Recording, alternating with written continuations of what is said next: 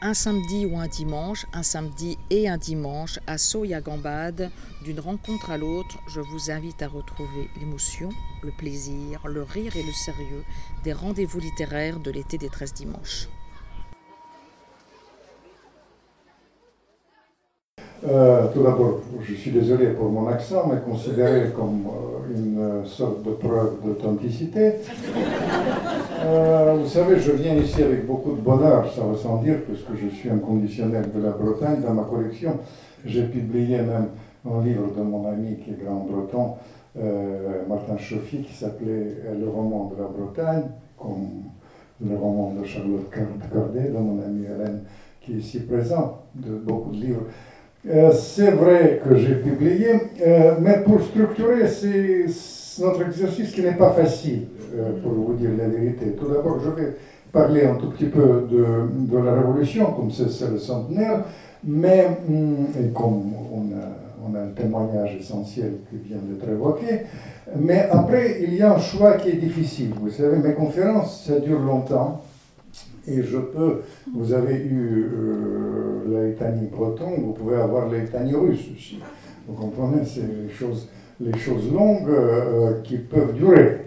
Mais je ne sais pas vraiment comment il faut faire, pour vous dire la vérité, euh, parce que je peux faire soit ma litanie, soit il y a beaucoup de questions qui ont été posées sur les choses que j'évoquerai de toute manière. Il y a, on peut brusquer les choses et on peut évoquer ça à partir de questions. Ce sera peut-être plus animé dans la réalité, mm. Françoise, parce que ça, c'est vraiment euh, le choix de, de la publique.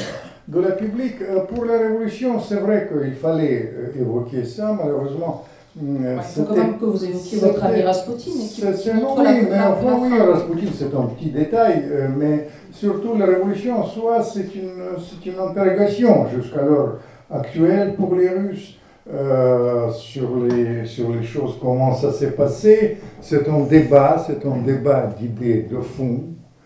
Euh, vous savez, Françoise vous a dit ma conviction qu'on vit dans le monde imaginaire maintenant sur le plan géopolitique, sur le plan de politiquement correct, BFM, etc., tout ce que vous connaissez. Mais au-delà de ça, on vit aussi dans le monde imaginaire sur le plan historique. L'histoire, c'est une grande désinformation, et l'histoire russe, c'est une grande désinformation. D'ailleurs, la preuve a été donnée par la perception de ce témoignage essentiel euh, sur, sur les, les personnages qu'il a évoqués. Évidemment, Lénine et Trotsky, c'était de grands intellectuels, les, ils, ont, ils ont provoqué euh, des choses, bouleversements essentiels en Russie, mais euh, vous savez, c'est. J'aurais pu vous faire une conférence de 6 heures sur les, sur les révolutions russes, mais ma conviction reste euh, tout à fait évidente. Euh, pour atténuer un peu ce témoignage. Vous comprenez, la Russie est entrée dans la...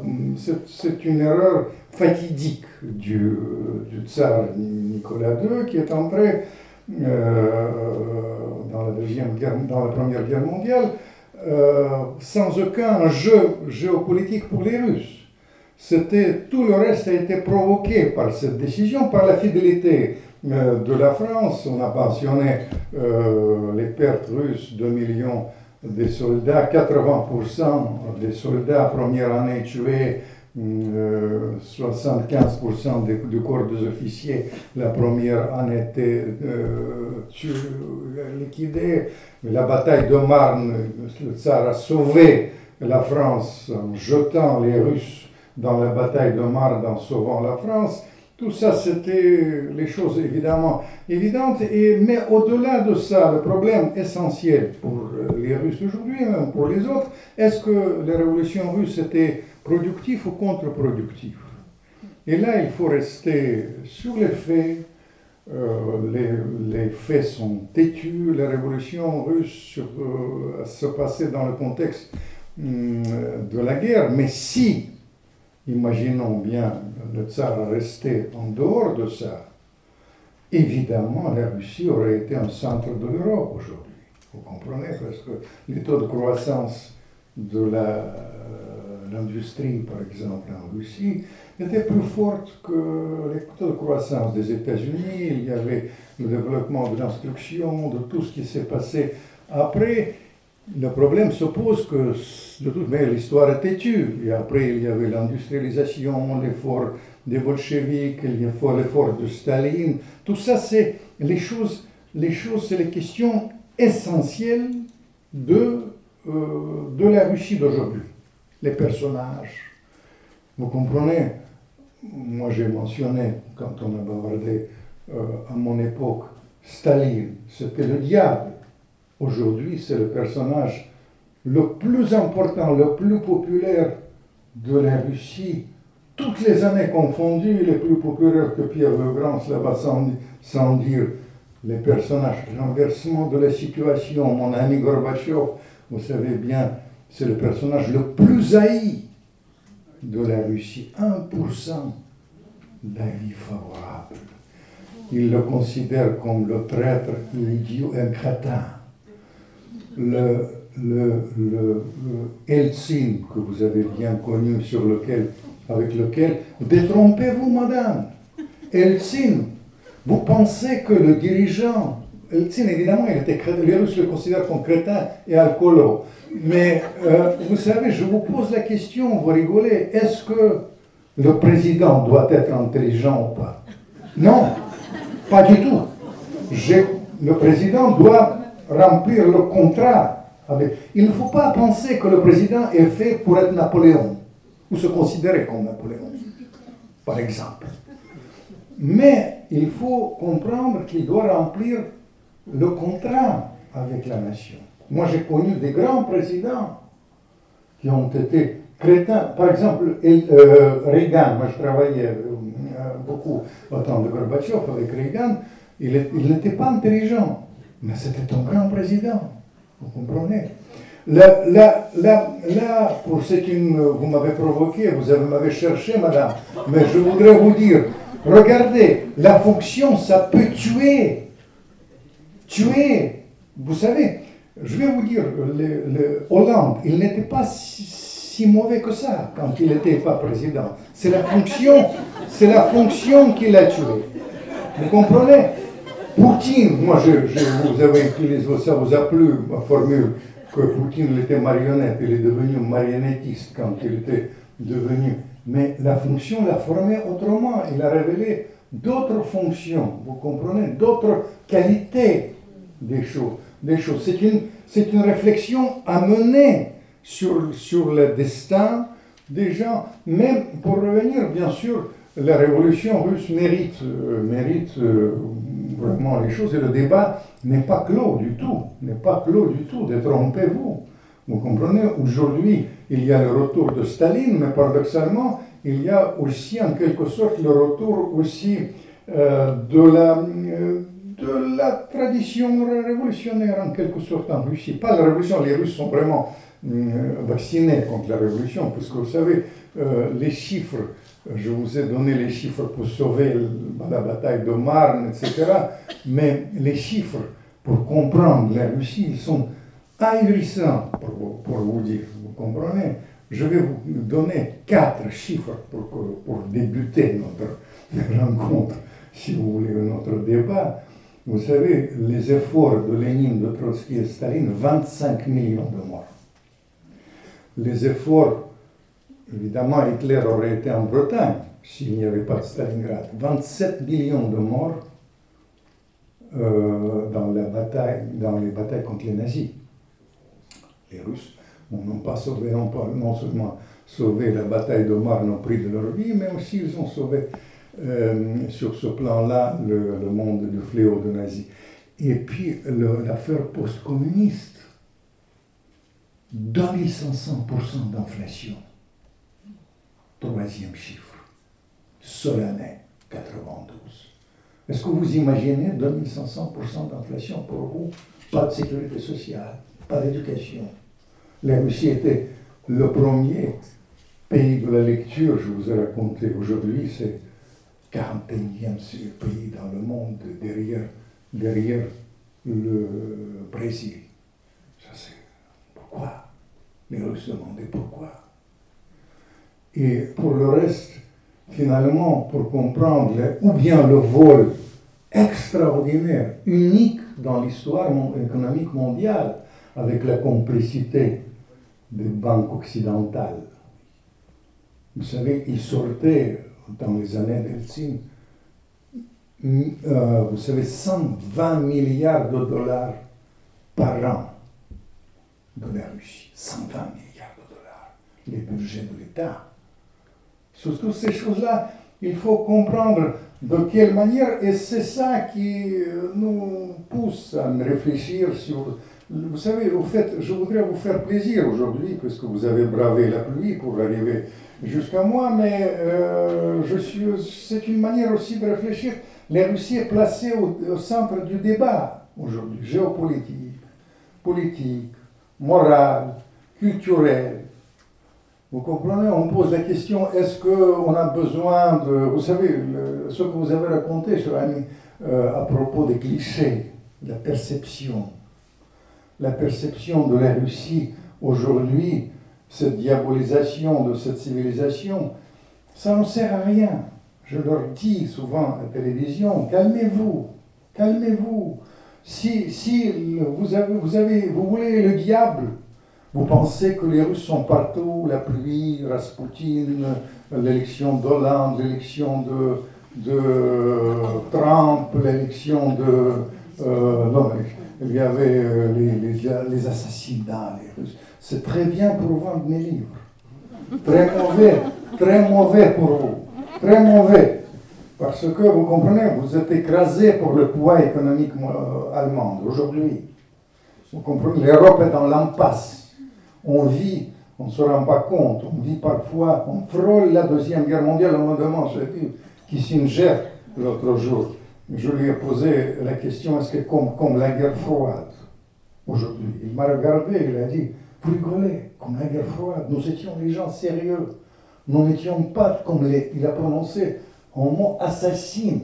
Assassin. Il a dit, nous ne étions pas comme les guignols d'aujourd'hui. Vous comprenez de quoi il s'agit C'est pour ça qu'il faut essayer de donner les éléments essayer de ne pas vivre. quand il a dit, c'est vrai qu'à mon époque, pendant la guerre froide, vous savez, je vais vous dire, je vous ai parlé déjà euh, de ça, nous faisons les distinctions entre le mensonge et la politique réelle. La propagande, c'était une chose, mais la politique réelle, c'était une autre. Tandis qu'aujourd'hui, euh, ce qui se passe, les gens mélangent les genres. En fait, dans la réalité, ma formule qu'on ment et on croit ces mensonges. Avant, les gens montaient, mais ils n'y croyaient pas. C'est une sacrée différence. Une sacrée différence. Il y avait des règles établies. Il n'y a plus de règles. Vous comprenez, il y a cinq politiques américains aujourd'hui, si je vous parle. C'est pitoyable. Ce n'est pas les, les, trucs. Cinq politiques. Congrès. À l'intérieur de Trump, il y en a trois. Il y en a CIA qui C'est un bordel. Vous comprenez ça, on, les, on les, choses, les choses comme ça. Et dans ce, dans ce bordel, il y a cette politique bizarre qui est contre-productive, qui est plus productive contre les Russes, fixation sur la Russie comme l'ennemi principal. Détrompez-vous, l'ennemi principal aujourd'hui c'est l'islamisme. C'est eux qui tuent nos enfants. Poutine ne tue pas vos enfants, ni nos enfants. Et là, c'est sa vision. Si je vous parle, vous me posez toutes les questions, j'aurais pu vous raconter comment ça se passe au Proche-Orient, comment ça se passe ailleurs, mais simplement comme euh, une sorte de préalable. Le message de ça, c'est qu'il faut comprendre que dans le monde d'aujourd'hui, c'est très dangereux mentir et croire à ses propres mensonges. Dangereux déjà, c'est bien encore une fois, moi je suis ravi. On peut diaboliser, c'est très bien. 42e livre, je vais sortir. Le prochain, ça s'appelle le roman vrai de la manipulation. Très bien pour moi à titre personnel très mauvais pour le monde. Moi, j'aurais pu vous raconter comment on a frôlé la, la, troisième guerre mondiale à cause de ça. Tout ça, c'est très mauvais pour vos assurances vie. Très mauvais. Vous comprenez? Alors, on peut de lucidité face aux personnages. Et pour le reste, euh, je les ai beaucoup tous fréquentés. Moi, j'ai croisé Poutine, j'ai croisé. J'ai participé à la résistance de Putsch au Moscou à côté d'Eltsine. Même j'ai raconté que j'ai vu une bouteille de de vodka avec lui à 6 heures du matin, chacun. C'était extraordinaire. J'ai roulé pour Gorbatchev, je me suis occupé à l'époque de l'image de, de. Vous comprenez, je peux vous faire euh, les crises, euh, les personnages. Je voudrais vous faire plaisir parce que ce livre, c'est, euh, vous pensez, tout est vrai là-dedans. C'est la réalité qui dépasse la fiction. C'est à l'origine, c'est mon ami Bruon. Il a dit j'ai fait le tsar maudit, tu dois. J'ai fait le roi maudit, tu dois faire les tsars maudits. Les tsars maudits. Et ça, c'est les choses qui, sont, qui vous pensez que c'est Kafka ou le roman policier ou Game of Thrones pour les jeunes qui ne lisent pas tellement, qui regardent plus les séries, mais euh, c'est la réalité qui dépasse la fiction dans la réalité, l'ambiance du Kremlin. Et vraiment, je peux vous faire tout le cirque possible et imaginable. Moi, je pense, euh, sous votre contrôle, Françoise, je pense que la meilleure des choses, quand on me pose des questions. Ici, on ne contrôle rien, c'est vous qui. Non, mais je peux, je, je pense, je pense franchement, parce qu'il y a beaucoup de questions. Oui, on, va peut-être commencer aussi sur votre, sur votre parcours. Pourquoi est-ce que vous, Russes, vous avez appris euh, les, langues arabes Non, mais c'est mon parcours, mon parcours est très particulier. Moi, j'étais euh, un jeune, jeune garçon de fait, un russe soviétique moyen à l'époque qui rêvait d'être écrivain. Et alors, comme le, le, pays était coupé quand même du monde, la seule façon c'était d'apprendre la langue. J'ai appris la langue arabe, très bien, j'ai appris la langue. J'étais envoyé dans le patelin inimaginable avec trois rues goudronnées, ça s'appelait Mauritanie, au bout du monde, une ambiance assez particulière de 300 européennes, 200 européennes qui se mélangeaient entre eux, extraordinaire l'ambiance, etc. Et après, je vais vous raconter comment j'ai fait ma carrière Alors, Vous savez, c'était très simple. Il y a quelqu'un qui vient, rarement les gens venaient là-bas, vice-ministre qui vient, et à l'époque j'étais très émotif. Et j'étais, j'ai euh, parlé d'une manière très audible. Je criais dans la réalité quand je traduisais son monsieur.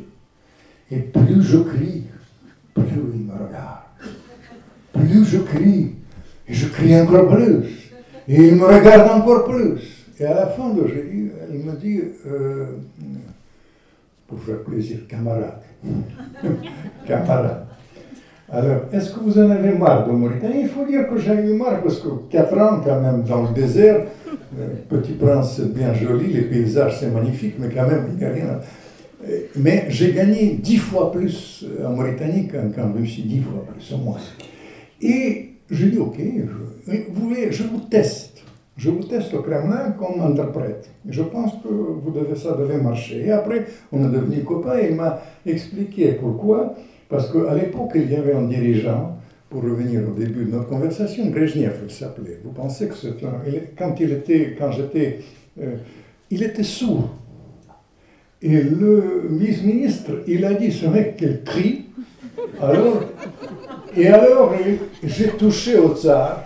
Et Brezhnev, qui était le, personnage euh, maintenant qui est porté au pinacle, juste derrière Staline, parce qu'il y a eu ça Brezhnev. Brezhnev n'était pas toujours gâteux, il était un dirigeant assez équilibré, au début très amateur de femmes, etc. Mais euh, parmi tous les gens que j'ai connus, euh, c'est quelqu'un qui était assez, euh, comment vous dire, attentif aux, collaborateurs. C'est-à-dire, Gorbatchev, il ne disait ni bonjour, ni, merci, rien du tout. Il, il était dans le vague tout le temps. Vous comprenez Et, et Brezhnev, il disait, à un moment donné, quand il est devenu vraiment malade, il a dit Qu'est-ce que tu veux faire? J'ai dit, j'ai dit Je voudrais être attaché culturel à Paris. Et monsieur qui m'a lancé, il était à côté. Ça, autrement, ça aurait tombé dans le, dans le, dans le vague.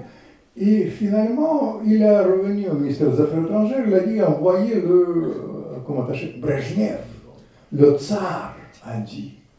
Et j'ai eu pendant cinq ans un poste extraordinaire Dali, Picasso, Chagall, les égéries russes, tout ce que vous voulez, ici royal. Et après, après Brezhnev meurt, tout de suite on me fout dehors. Le lendemain, le lendemain, il y a encore une chance. J'étais hum, placé auprès d'un chef de cabinet d'un vice qui était dans le complot de Gorbatchev. Et je suis devenu ami de celui qui a inventé ce complot. Il s'appelait Yakovlev, un personnage assez extraordinaire. Euh, après, j'ai roulé par Gorbatchev jusqu'à ce que j'ai eu marre de ça en 90 et j'ai terminé c'est finalement cette deuxième vie que j'ai eue à Soleil à l'époque parce que pendant l'année décisive de la fin du communisme, j'étais porte-parole d'un des premiers partis démocratiques en Russie. Ça s'appelait le mouvement de réforme démocratique et j'ai participé, j'ai vu toute la face cachée de ça. Vous savez, j'ai compris qu'ils vont voler bien avant tout le monde. J'ai vu le, parce que, vous savez, moi j'ai voulu faire un nouveau monde, eux ils voulaient remplir les poches. Et finalement, dès que j'ai compris ça, après on a gagné avec le push, la fin du communisme, c'est. C'est étonnant. Ça ne devait pas se passer comme ça. On était, quoi, 1000 personnes face à 500 000 personnes du KGB en 91. Vous vous souvenez le char de Nelson Quand j'étais avec eux. Ça aurait dû terminer. Et finalement, vous savez ce qui a. Comment, je vais vous raconter comment le communisme était mort. Le hasard. Dieu. Dieu. Les chars entrent à Moscou le 19 août 91. Vous vous souvenez quand Mitterrand soutient les putschistes? Extraordinaire quand même. le monde ahuri. Moi, je pensais, franchement, on a laissé notre fille ici, je pensais que je ne la verrais jamais. Parce que vous savez, c'est terminé, c'est le champ de bloc. Qu'est-ce que vous voulez, Et à ce moment-là, il y a une femme allongée sur son lit, elle a cassé une jambe.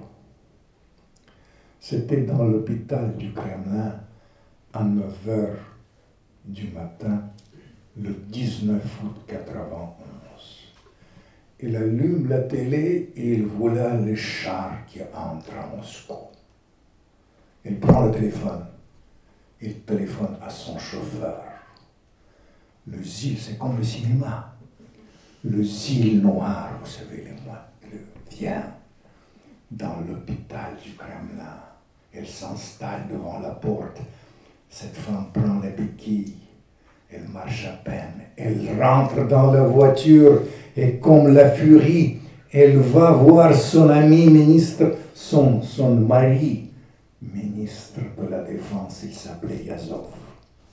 Je ne savais pas ça, parce que je pensais, elle entre le bureau de Yazov, avec les globes, vous savez, c'était l'arme atomique, énorme bureau. Il est installé à sa table, il attend son adjoint, c'est sa femme qui vient avec la piquée. Il prend le C'est comme ça que le communisme est mort. Il prend le béquille et je suis obligé de le citer. J'ai appris ça, c'était Shakespeare, ça. Elle prend le béquille, elle prend. Et je suis obligé de la citer, désolé. Vieux connard. Si, si, tu tues, si tu tires sur la foule, c'est terminé entre nous.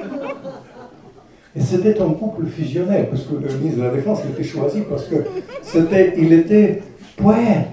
Il a consacré, parce que c'est Raïssa qui l'a choisi, la femme de Gorbatchev, parce qu'il était poète. Il aimait les couples qui marchent, parce que Gorbatchev était, c'est le couple fusionnel. Et il a, il a dit. Il a dit non, non, non, avec le prélude, la petite Tania. Les chars sont dans la rue, mais ils sont sans munitions. Et il convoque le collège du ministère de la Défense 15 000 plus tard. Nous avons appris avec Eltsin, on était de l'autre côté, dans la, Maison Blanche. Vous savez, il y a un grand acteur américain qui voudrait euh, jouer Gorbatchev, qui rêve de jouer Gorbatchev, qui a beaucoup d'estime pour lui, DiCaprio, qui est d'origine russe aussi, qui voudrait, on, va faire un film, il m'a demandé le scénario, et je, quand je lui raconte cette histoire, il a dit, mais c'est le film, ça, le truc inimaginable, parce qu'on a appris euh, que les chars sont sans munitions seulement 24 heures plus tard. Parce qu'il y a mon copain Yakovlev, il téléphone.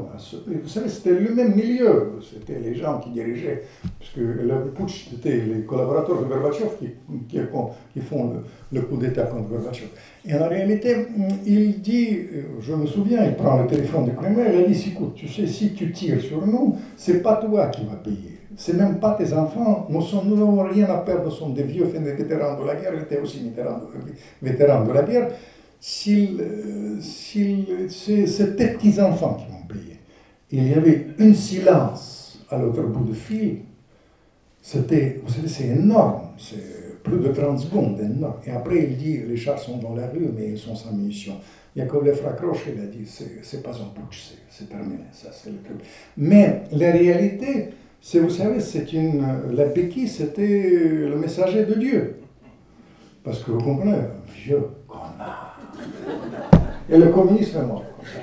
La réalité, le reste, vous savez, il y a des crétins, vous savez, ne, pensez pas que les crétins, c'est le monopole, le monopole des Russes. Pas du tout. Vous savez, par exemple, vous avez la côte de Clinton. Clinton, c'est un crétin aussi. Parce qu'il n'a pas saisi la chance historique d'associer la Russie. Vous savez, nous avons tué le communisme.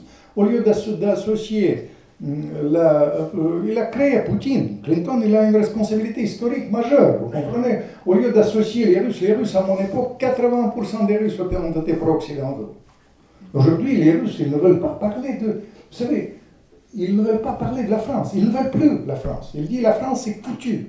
C'est en train de s'islamiser. Il dit regardez, regardez les, les, les burkas, tout ça, ça ne vaut pas la peine. Laissez-les vivre comme ils veulent. Ils veulent l'armoire, ils veulent euh, inonder l'Europe par les migrants. Qu'ils font ça Ils veulent, ils veulent. Euh, nous avons, ils disent, vous savez, les Russes, ils ont une longue habitude avec les gens, les gens de, d'obédience islamique. Depuis Pierre le Grand, depuis Ivan le Terrible, pour être précis. Mais simplement, les Russes, ils disent, nous avons établi les règles. Eux, ils vivent chez nous, ils font ce qu'ils veulent, mais ils apprennent les langues. Et après, deuxième chose, il, accepte nos règles. Il ne nous impose pas les règles. Vous comprenez? Et ça, c'est les choses, les choses qu'il faut comprendre. D'où vient le danger de cette rupture? On peut, Moi, j'ai parlé l'autre jour, je vous ai raconté avec les gens de Macron.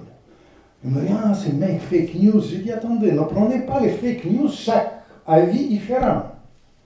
On ne peut pas dire, dès que vous avez l'avis différent, c'est le fake news. C'est une erreur. Calmez-vous accepter l'altérité. La liberté de la presse est indivisible. Moi, j'étais combattant pour la liberté de la presse, vous comprenez Nous avons inventé là-bas, changé Glasnost, si vous connaissez comment ça s'est passé avec nous. Moi, j'ai rien, mais je leur dis faites attention. Faites attention, les choses, vivre dans la politique correcte, c'est très... Mais bref, ça c'est pour revenir à ces, ces, ces, ces épisodes. Et après, quand ça s'est passé, vous savez, les problèmes du monde d'aujourd'hui, on a parlé avec raison de la révolution. Je vous remercie pour ce témoignage, qui est un témoignage, non seulement ce témoignage essentiel sur le fond, mais surtout écrit dans la langue bretonne. S'il vous plaît, ça c'est pas, il ne faut pas oublier ça. Et ça, c'est les choses, mais aussi les problèmes viennent aussi dans cette période post-communiste. Je vais vous dire, le problème du monde aujourd'hui, on n'a pas saisi l'ampleur de changement. Ça, je raconte, la, je raconte comment la chute du, Kremlin, la chute du mur, euh, comment ça s'est passé, quelle histoire réelle. Mais bref, c'est fait. Et je me souviens, une fois, j'ai assisté à une conversation avec Jean-Paul II, et il dit le, la chute du communisme sans effusion du sang, c'est un miracle. Il a utilisé le terme miracle. Simplement, il ne savait pas que l'instrument du miracle, c'était la béquille.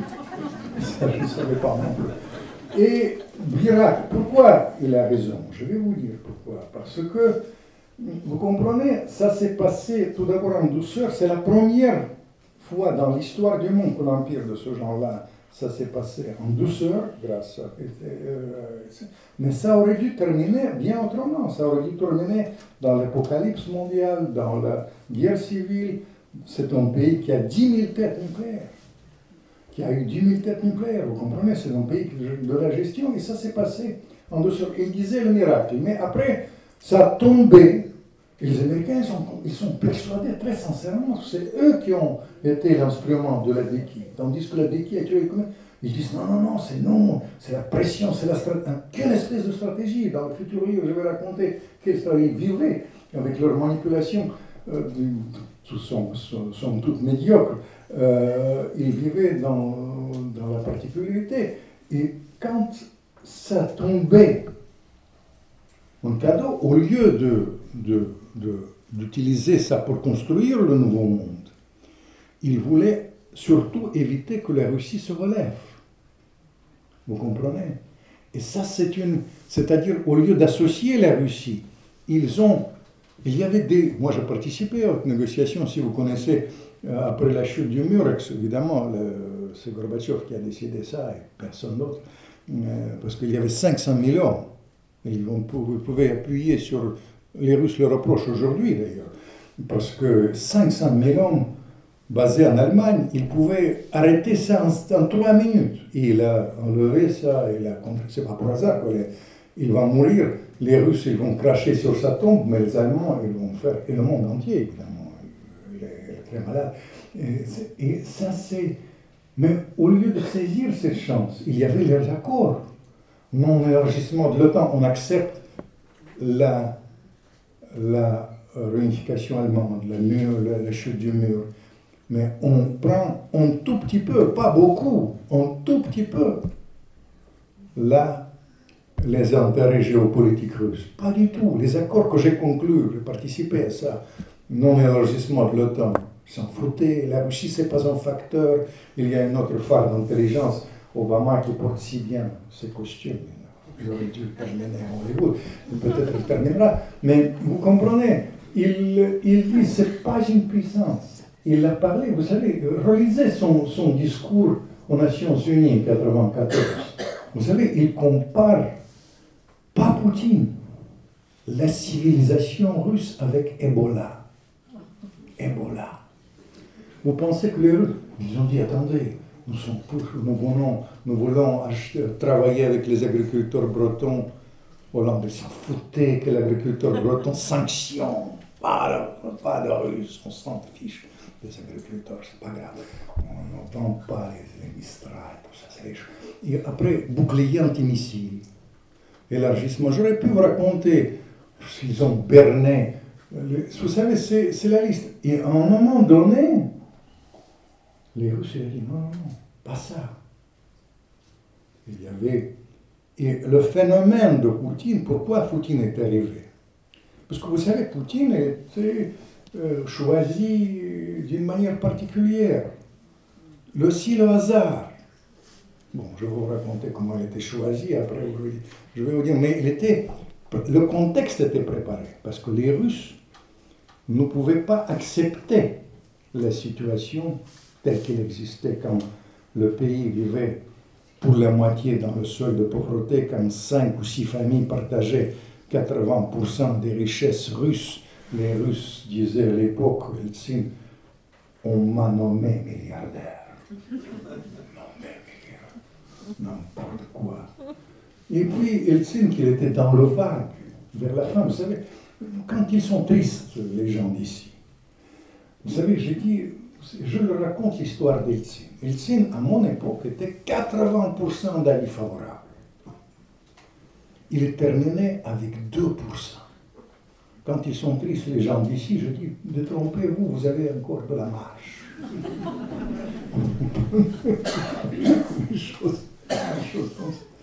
Et puis quand il a eu ces 2%, c'est en 1999, il était dans le vent. Vous vous souvenez quand il était bouffi, le, lire de, avec Clinton, c'est surtout ça.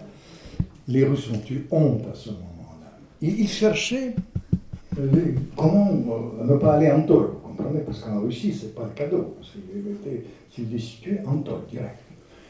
Il cherchait et ne savait pas, il a fait en cinq mois cinq premiers ministres. Complètement dingue. Il était 25% seulement au Kremlin, le reste picolé. Euh. Et après, il parle euh, souvent, vous savez, euh, les filles jouent un rôle auprès des présidents, on connaissait ça en France, mais sa fille, c'est toujours, ils sont toujours parfois les, forces de la nature. Et cette fille était aussi la force de la nature. Il a eu évidemment un petit ami, et Wilson demande à son petit ami, qu'est-ce qu'il faut? Si vous avez la fille, demandez toujours l'avis de petit ami. Et les, les, il demande à la petite amie, qu'est-ce qu'il faut faire? Et l'autre, il m'a raconté. Il a dit, mon président, vous avez devant vous un adversaire qui vient du milieu du KGB. Prenez un officier du KGB.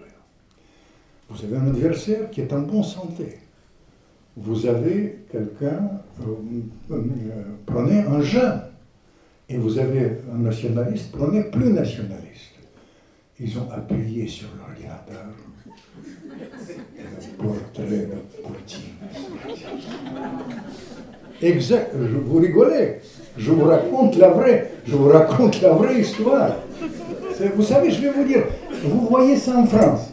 Je vais vous dire une chose, non seulement, c'est les contes intéressants, vous comprenez, la nu, etc., mais au-delà de ça, je voudrais vous dire une chose. Vous comprenez, la, la politique, c'est ça, on dit souvent, c'est les drames, c'est un mi-chemin entre l'opérette et la tragédie. Mi-chemin entre l'opérette et la tragédie. Et quand Poutine a été choisi, ils ont dit qu'ils vont le tenir. Ils l'ont testé, je raconte comment ça, c'est un détail. Mais pour revenir, j'ai complètement sous-estimé Poutine. J'ai utilisé les fois la forme euh, avec mes amis euh, à la table, mais c'est la formule qui me convient tout à fait. Il était choisi comme marionnette, mais dès son élection, le système du Kremlin, il devient marionnettiste. Pourquoi? Parce que tant que vous n'êtes pas tsar, vous êtes les boyards déterminent votre destin. Parce que c'est eux qui choisissent qui roulent.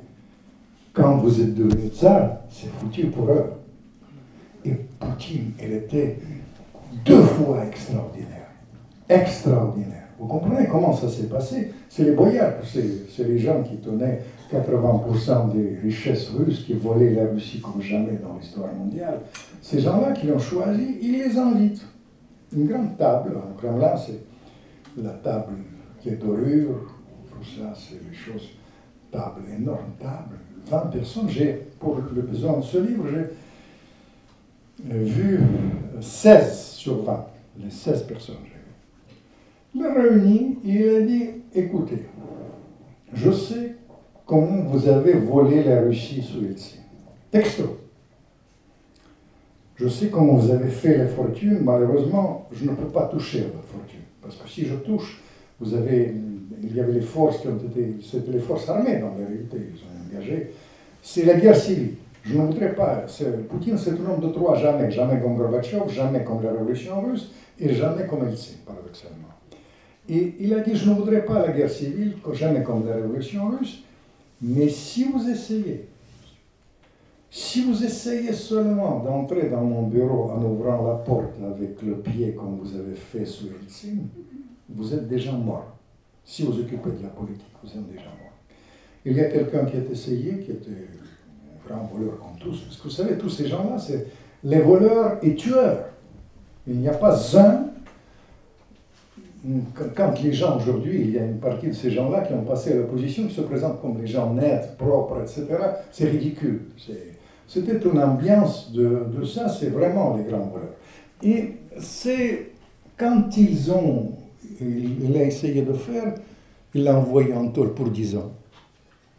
Et les autres se sont calmés, il a, il a complètement... Après, il a sauvé la Russie de la dislocation, on a parlé. Ça, c'est un facteur, un facteur assez important, parce que parmi les folies des Américains, à l'époque, il y avait une illusion que euh, non seulement l'Union soviétique va sera disloquée, mais euh, la Russie va se disloquer. C'est un pays qui n'est pas homogène, centaines de nationalités, le sixième partie du monde, trop grand. Et puis les Américains, ils ont choisi une tactique qui persiste toujours, puisqu'ils ne veulent pas surtout la Russie, au lieu de faire de la Russie l'allié, il n'y avait pas de contradiction géopolitique avec les Américains. Euh, avec la Russie, ils ont des contradictions avec la Chine, avec l'islam, avec beaucoup de facteurs, mais avec la Russie, il n'y a pas de C'est un pays, c'est un pays autosuffisant et complémentaire par rapport aux agriculteurs bretons, comme vous le savez. C'est la vérité. La vérité, c'est comme ça. Et au lieu de ça, ils ont choisi à l'époque de Clinton, et surtout Clinton est responsable, mais l'establishment, il dit surtout que la Russie ne se relève pas. Il, ne voulait pas non seulement la concurrence européenne, etc., il faut écraser les Russes. Et c'est une erreur vraiment majeure de, vision, parce que tout le reste, ces histoires qu'ils racontent, les, les, Russes empoisonnent tout le monde, etc., tout ça, j'aurais pu vous raconter comment ça se passe réellement, mais ça, c'est les choses, les choses euh, c'est l'habillage, l'habillage propagandiste pour euh, que vous soyez convaincu que le diable, c'est la Russie, c'est l'adversaire principal, c'est la Russie. Ça ne correspond à rien. D'ailleurs, ils font un cadeau extraordinaire en Russie, pour être franc. Parce que, euh, par exemple, la perte de marché des agriculteurs bretons en Russie est récompensée par le fait que les, les, Russes ils ont commencé à travailler eux-mêmes. C'est une sorte de développement extraordinaire depuis les sanctions de, de, l'agriculture russe, tout le monde le constate. Ça, c'est un truc. Évidemment, Trump s'en fout des agriculteurs, mais euh, pour, lui, mais sur le plan, tactiquement, c'est inexplicable. Tactiquement, pourquoi pousser la Russie dans les bras de ce qui se passe aujourd'hui? Moi, je parle avec les Américains, avec les autres. Je dis, expliquez-moi quel est votre intérêt, l'alliance économique, géopolitique et surtout militaire entre la France et entre la Russie et la Chine. Parce que la Russie, ils ont développé d'une manière extraordinaire l'armée grâce au pétrole. Il faut dire les services occidentaux n'ont pas remarqué ça à temps. Et euh, maintenant, c'est la deuxième est dans beaucoup de domaines premiers par l'armée du monde. Mais vous savez, la, la Chine apporte le poids géopolitique et le développement économique, certains. Et ils ont poussé la Russie, qui ne désirait pas, parce qu'il y a d'autres facteurs, qui poussé la Russie dans le bras de la Chine. Donc, à quoi bon? Je leur dis, expliquez-moi. Vous me dites que c'est l'adversaire principal. Non, non, non, Poutine, c'est ton diable. Je dis, ok, le diable, mais quel est l'intérêt? On fait l'abstraction de Poutine et de, ceux dont on a parlé tout à l'heure, de Tolstoï, de Stoyevski, euh, les, choses comme ça, qui fait partie du patrimoine européen, quand même. Ça, il ne faut pas, il ne faut pas se leurrer. Vous voyez, euh, voilà les propos. Moi, je pense que maintenant, il faut poser vraiment me, poser les questions. Je on, va essayer... Vladimir sur cette introduction. Et vous allez, euh, on va, va l'applaudir et après vous allez enrichir de vos questions.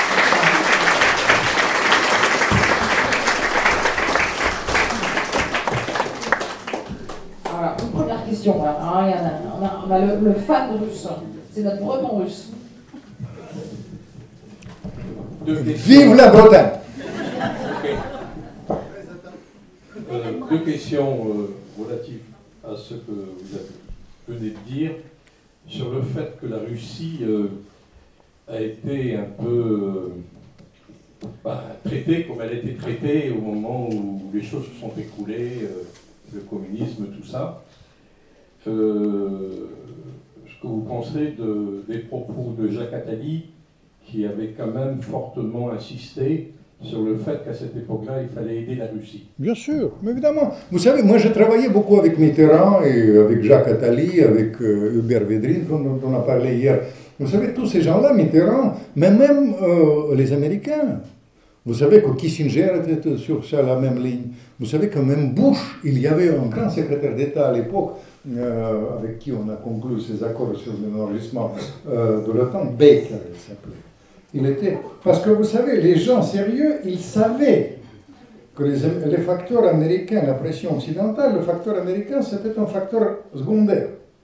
Le facteur économique, c'était le facteur absolument secondaire. Ils me disent, ah, l'économie ne marchait pas. Mais quoi? Ça n'a jamais marché depuis 1917.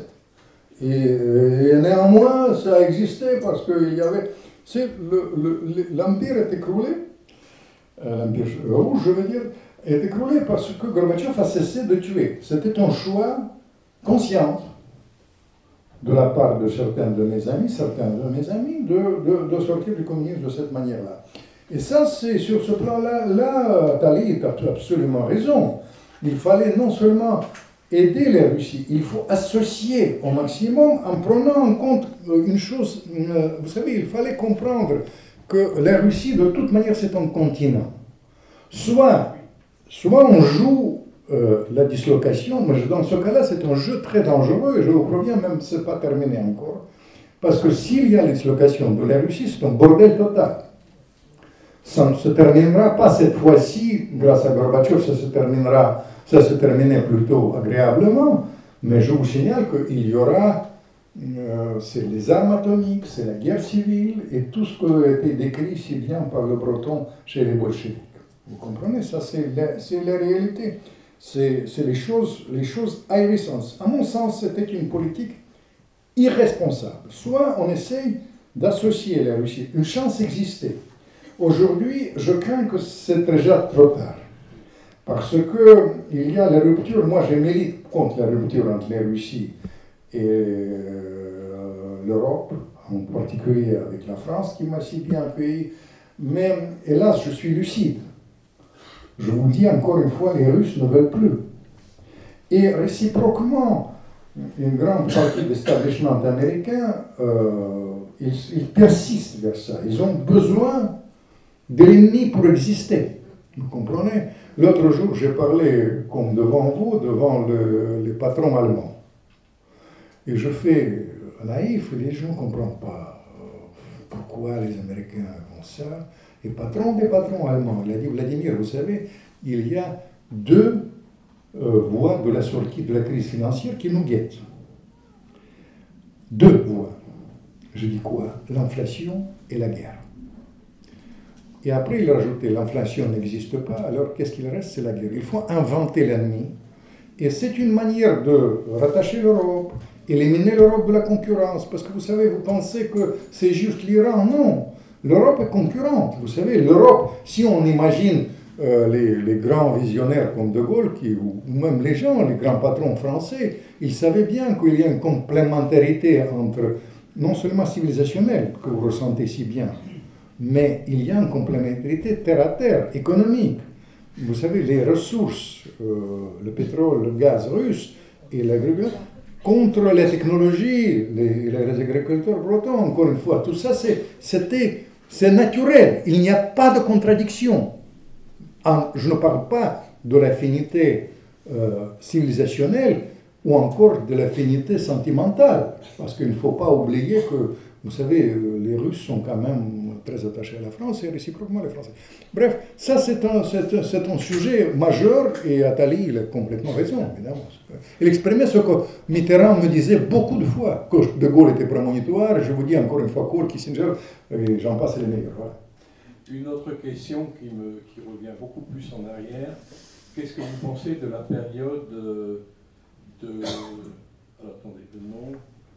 Euh, un Premier ministre euh, Stolypine euh, Stolypine, c'était la chance historique, oui. Vous avez raison. Stolypine, c'était Premier ministre, début ministre de, l'Intérieur, après ministre du Tsar, après la première révolution russe de 2005. Il a proposé euh, un ensemble de réformes tout à fait cohérents qui devaient transformer la Russie.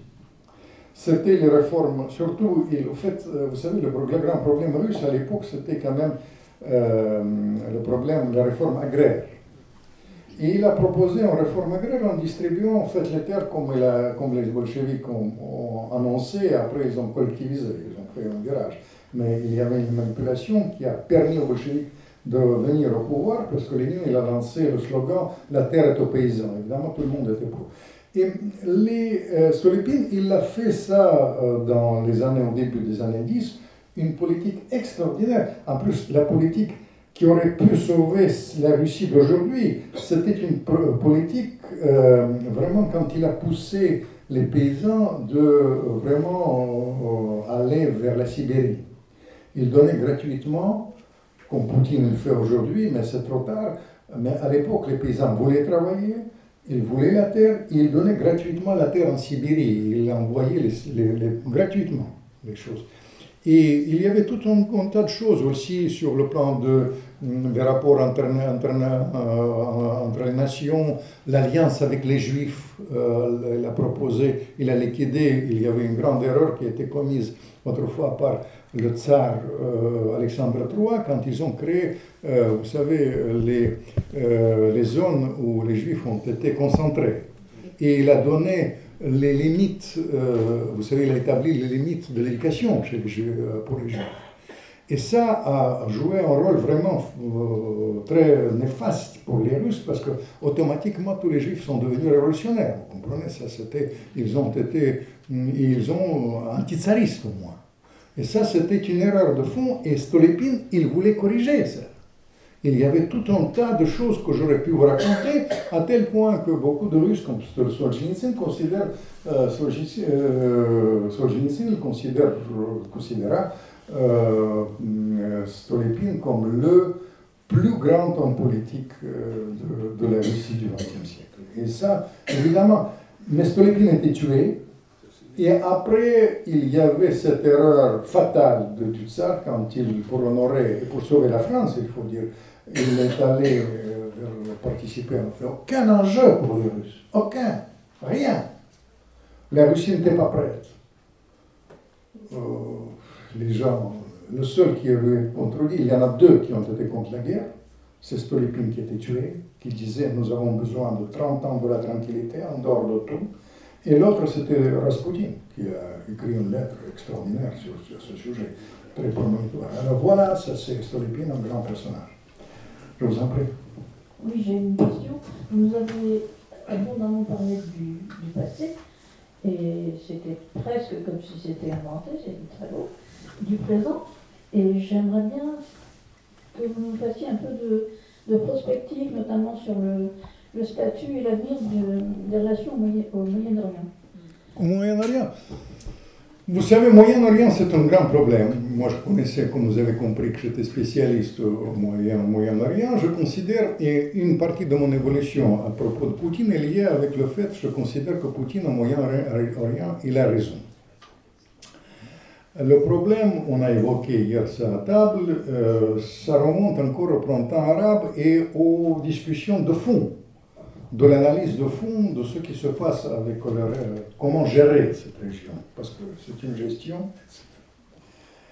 Euh, je me souviens, et ça remonte encore au printemps arabe, il y a 5-6 ans, il y a, vous savez que les arabisans, c'est la mafia, et il y a un conseiller à l'époque de Bama pour la politique euh, au Proche-Oriental, il voulait qu'on déjeune à Paris, je, il faut dire qu'il adore les Américains, les restaurants parisiens, il faut, on est, il a dit, j'en ai inventé la combine qui va régler la région. On va établir l'alliance avec euh, l'islamisme modéré. C'est le concept au printemps arabe, au monde au printemps arabe. Il m'a demandé qu'est-ce que je pense. Je pense, je lui ai répondu très sincèrement, je pense que l'islamisme modéré n'existe pas plus que le bolchevisme modéré. Je ne parle pas de l'islam, je parle bien de cette plus que le bolchevisme modéré. Il a dit, on, tu verras, on va faire ça en Irak, en Afghanistan, en Libye, et après en Libye. Ils ont pratiqué ça. Ils ont commencé en Irak. Irak est dans la situation déplorable. Pratiquement, il n'y a plus d'Irak. Des milliards ont été dépensés et euh, aujourd'hui, on est, on est dans, l'impasse en Irak. Le prix était en plus, tout est basé sur le mensonge, mais ok, les mensonges, on accepte si c'est productif. Mais si c'était contre-productif, en, Afghanistan, il m'a cité en Afghanistan, un foutoir. Il m'a cité énormément, il a dit nous avons une grande ambassadrice qui fait l'alliance avec les frères musulmans en Égypte. J'ai dit tu verras. Sissi est arrivé, heureusement, là-bas les frères musulmans. Et puis, euh, les vôtres, la diplomatie de Bachel, extraordinaire. Quand il vient voir Sarkozy, il a dit, je t'arrange tous les sondages, mais la seule chose, il faut intervenir en Libye. Ils ont raconté les mêmes histoires aux Russes. À l'époque, il y avait ce sous-fifre de Poutine qui était président euh, formel. Il a donné le feu vert aux Nations Unies, les Russes ont laissé, ils se sont abstenus aux Nations Unies pour, soi-disant, sauver les populations civiles en Libye. Ok, on a menti, ok, on a baratiné, ok, les philosophes de Saint-Germain. S'il y avait le résultat, il n'y a pas de Libye. Moi, j'ai visité, pour ruiner ma réputation, euh, la Libye sous Kadhafi. Pas une femme voilée.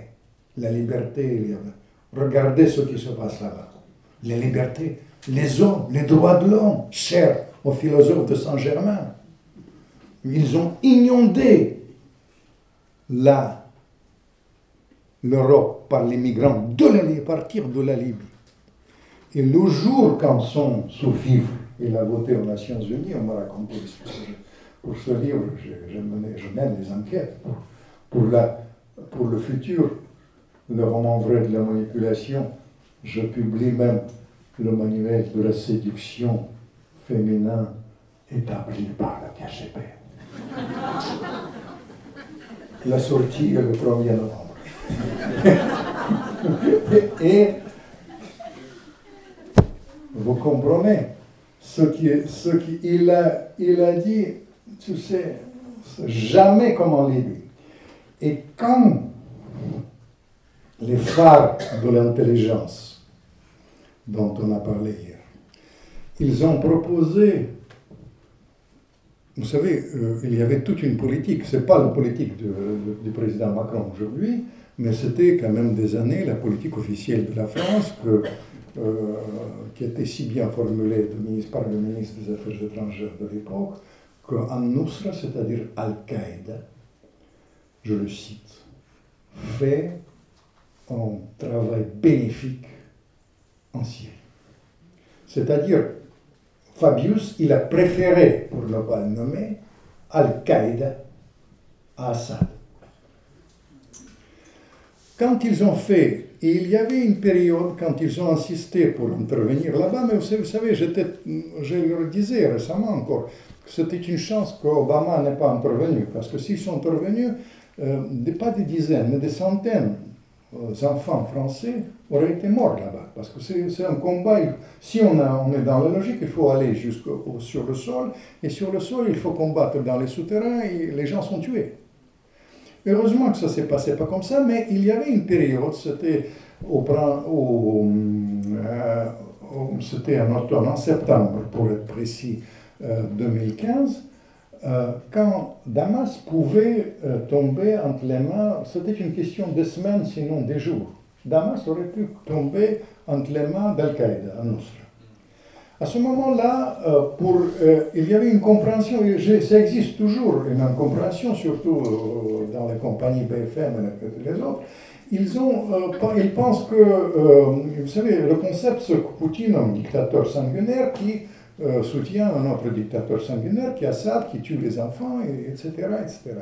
C'est une incompréhension de la logique russe. Les Russes, en réalité, s'en foutent d'Assad, comme je vous ai dit hier, mais pour eux, euh, Damas, c'est à 600 km de Caucase.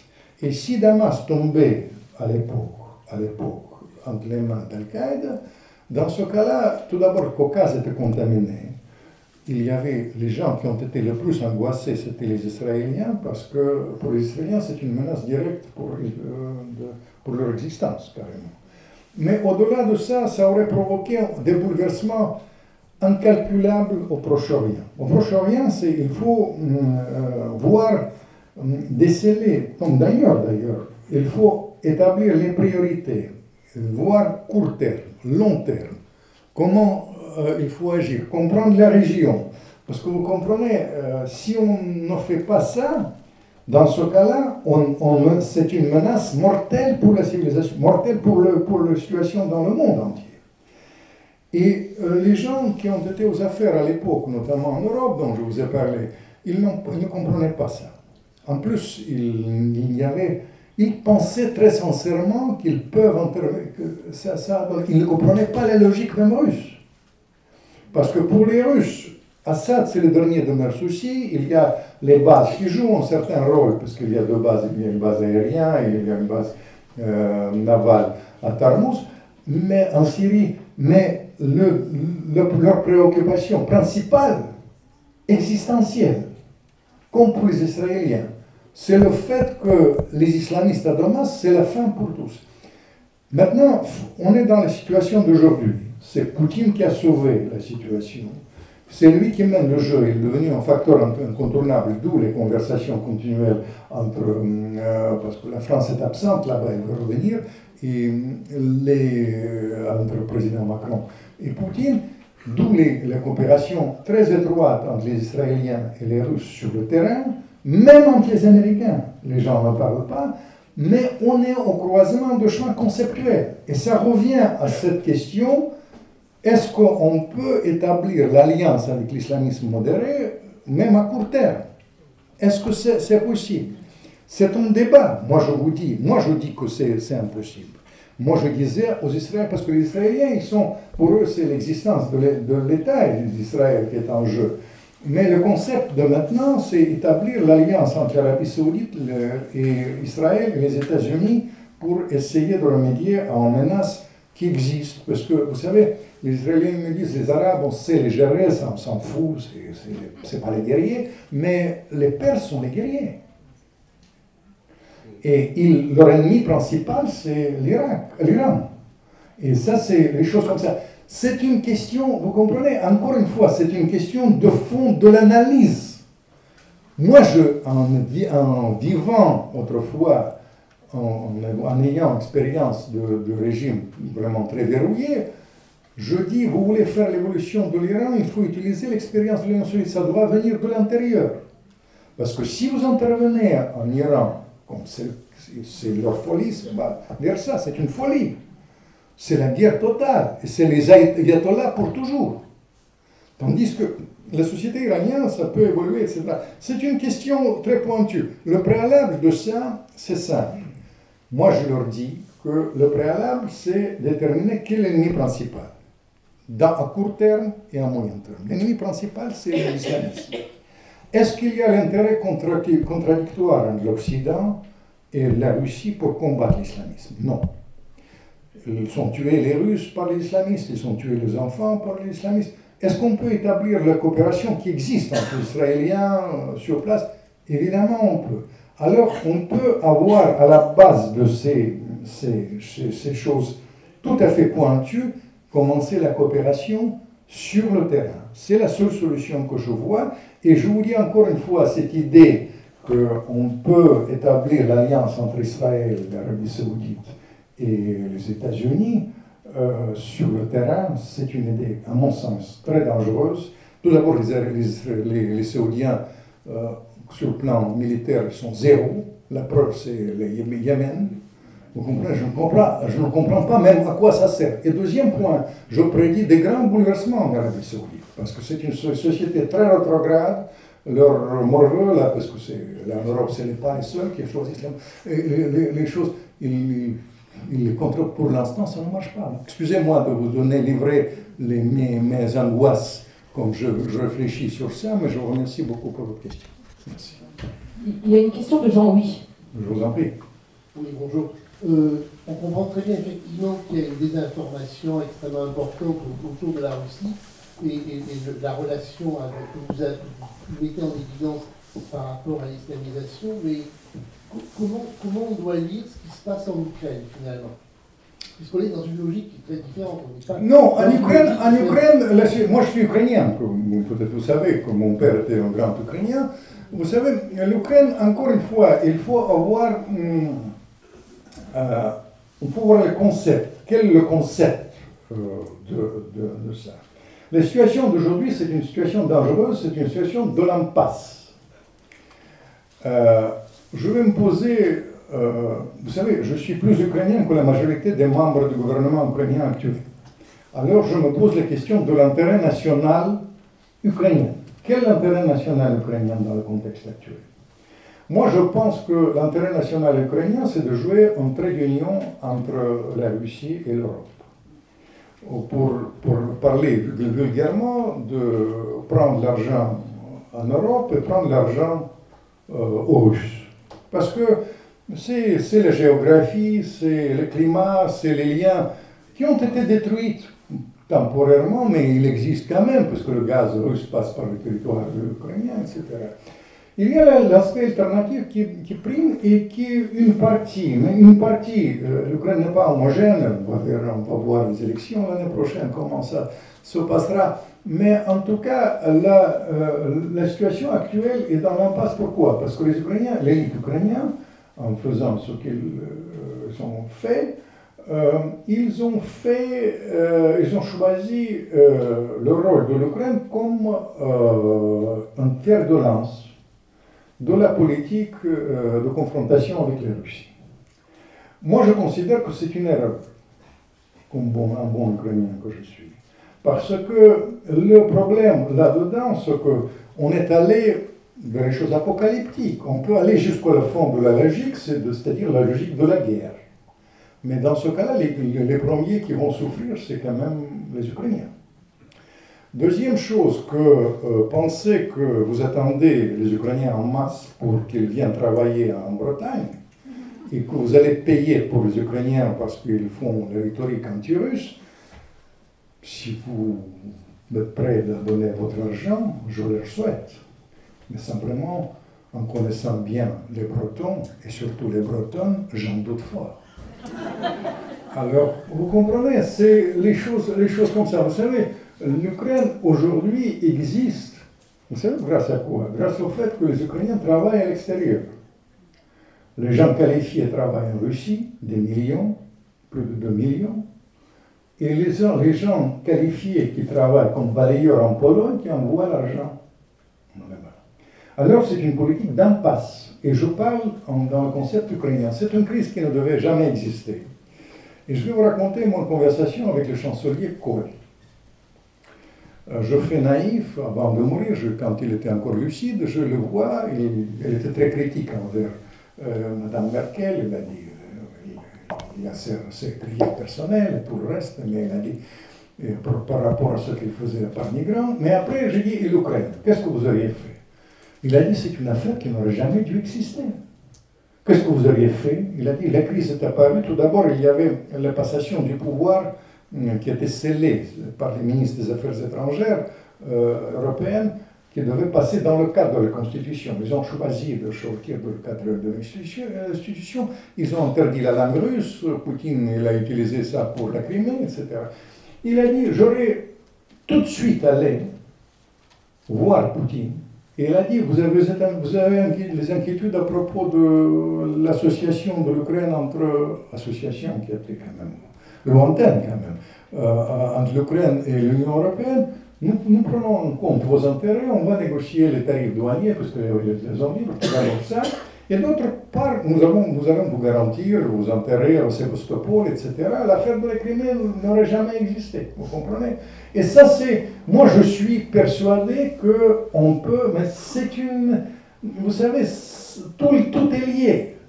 Une partie de l'establishment américain considère que faire l'attention euh, à la frontière russe, c'est une nécessité. Diaboliser les Russes et les Poutines, c'est une nécessité. Établir le temps à la frontière, ils disent les Russes ne vont pas répondre, mais ils vont répondre.